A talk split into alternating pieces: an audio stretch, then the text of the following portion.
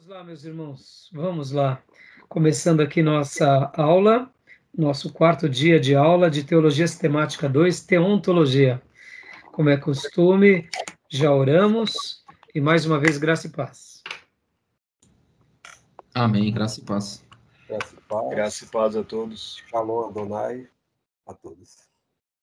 Como é costume, nossas aulas são gravadas para que vocês possam utilizar e reaprender sobre os temas tratados e a gente possa, quem sabe no futuro, abençoar alunos online, tanto aqui na nossa região, nosso estado, Brasil e quem sabe em outros países de língua portuguesa. Esse é o desejo do meu coração. Espero que o Senhor e os anjos digam amém e que o Senhor consolide isso, para que a gente possa expandir esse conhecimento para muitas vidas. Amém, meus irmãos? Meus irmãos, vamos ler Daniel capítulo 1, versículo de número 8, só ler um texto. Nós estamos tratando aqui sobre as doutrinas de Deus e eu quero deixar a leitura desse texto e fazer uma breve citação sobre algo muito importante desse, desse jovem que foi levado para a Babilônia, esse jovem, jovem da corte. Daniel capítulo 1, versículo de número 8. Quem quiser ler, tenha bondade, por favor. Vamos lá. Daniel, capítulo 1, verso 8. Daniel, contudo, decidiu não se tornar impuro com a comida e com o vinho do rei, e pediu ao chefe dos oficiais permissão para se abster deles. Glória a Deus. Daniel é um exemplo, na minha opinião, servo de Deus, né? No caso judeu, na correspondência para nós seria o mesmo que dizer um cristão, né? Ele já era esse servo de Deus que vivia intensamente uh, a velha aliança. Mas o que eu queria destacar aqui desse texto é a convicção dele. Ele decide não se tornar impuro com a comida e nem com o vinho do rei. Eu queria só fazer uma breve citação, lembrando que o episódio de Daniel ele é muito curioso, porque nos dias de Daniel, o profeta Jeremias, pouco tempo antes, tinha profetizado, e não só o rei dos dias de Jeremias, mas também os príncipes, os sacerdotes e principalmente o povo da tribo do sul, a sua grande maioria eram corruptos, corruptores, pecadores contumazes, e eles não davam ouvidos à mensagem do profeta Jeremias. Podem ver que o profeta Jeremias é um profeta praticamente abandonado. O profeta Jeremias é aquelas incógnitas do reino de Deus que nós só entendemos depois que tudo passa. Porque durante os dias da vida dele, ele foi esquecido, foi desprezado, sofreu, e sofreu muito em todo o período em que ele profetizou. E pouquíssimas pessoas deram ouvidos a Jeremias. E um desses que deu ouvido, possivelmente a Jeremias, foi o próprio Daniel e os três amigos. Nós não sabemos se Daniel realmente cai em si lá em Babilônia ou se ele já era uma exceção na curva. Por quê? Porque por ele ser da corte, e a corte nos dias de Jeremias já estava corrompida, então possivelmente ele era esse mancebo que era também uma exceção na curva. No entanto, nós não sabemos, o texto bíblico não diz exatamente quando que foi o encontro dele. Só menciona e afirma que lá na Babilônia ele toma uma decisão. Então nós podemos construir pelo menos três cenários. O primeiro cenário era que ele realmente era essa exceção nos dias da tribo do sul, em que todos estavam desviados, e ele era uma dessas poucas pessoas que dava ouvido ao Senhor e ouvido aos profetas.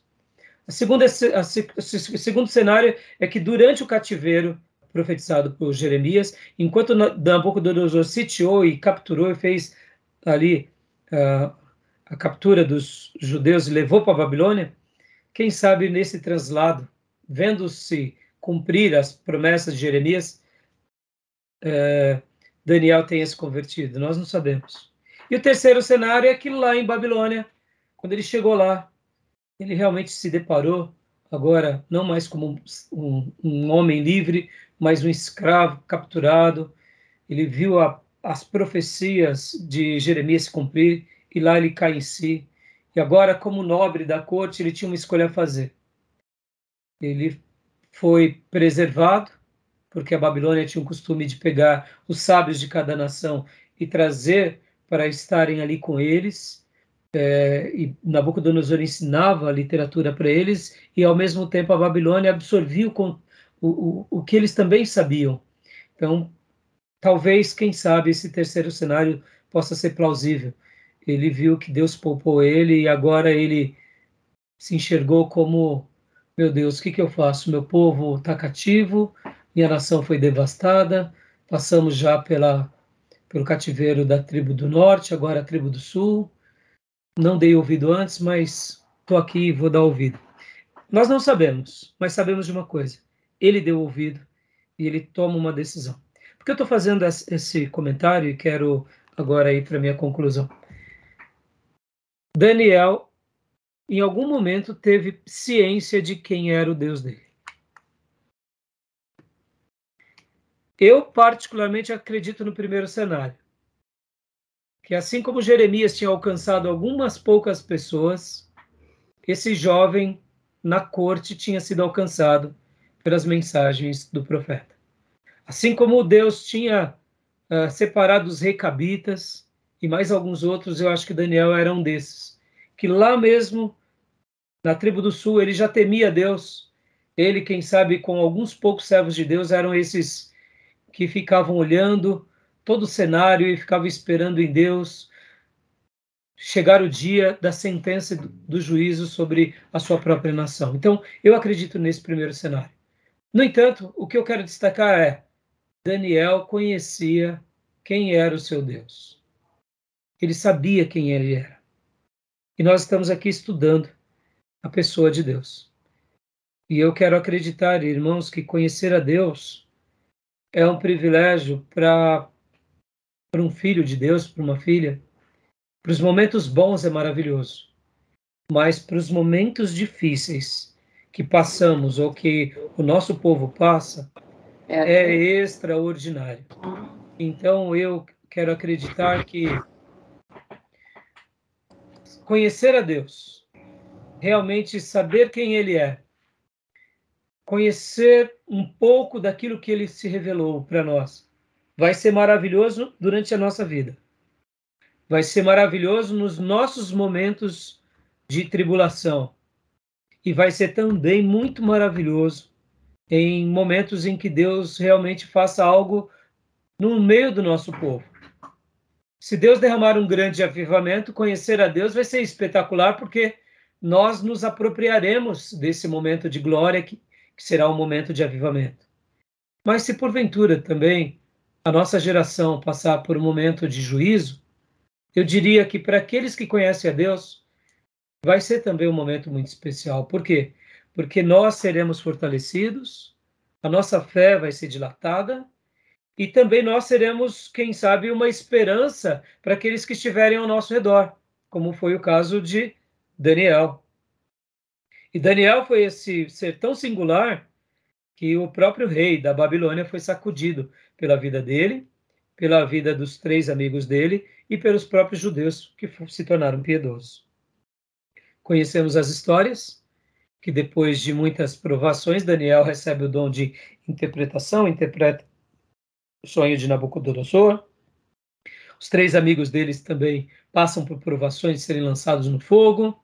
E mesmo depois de tudo isso, vem Nabucodonosor, tem um outro sonho, e ali Daniel interpreta, então nós entendemos que, de fato, Nabucodonosor se converte ao Deus de Israel, e eu não tenho dúvida que os instrumentos de Deus, de uma forma muito poderosa na vida do rei e na vida da Babilônia, foram quem? Daniel, Mesaque, Sadraque e Abednego. Por quê? Porque eles conheciam o Deus que eles criam.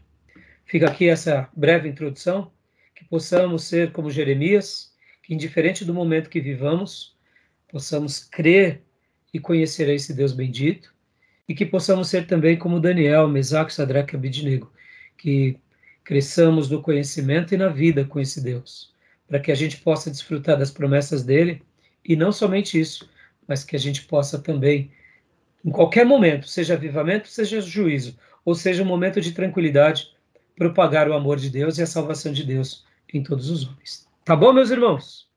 Deixo aqui essa breve meditação.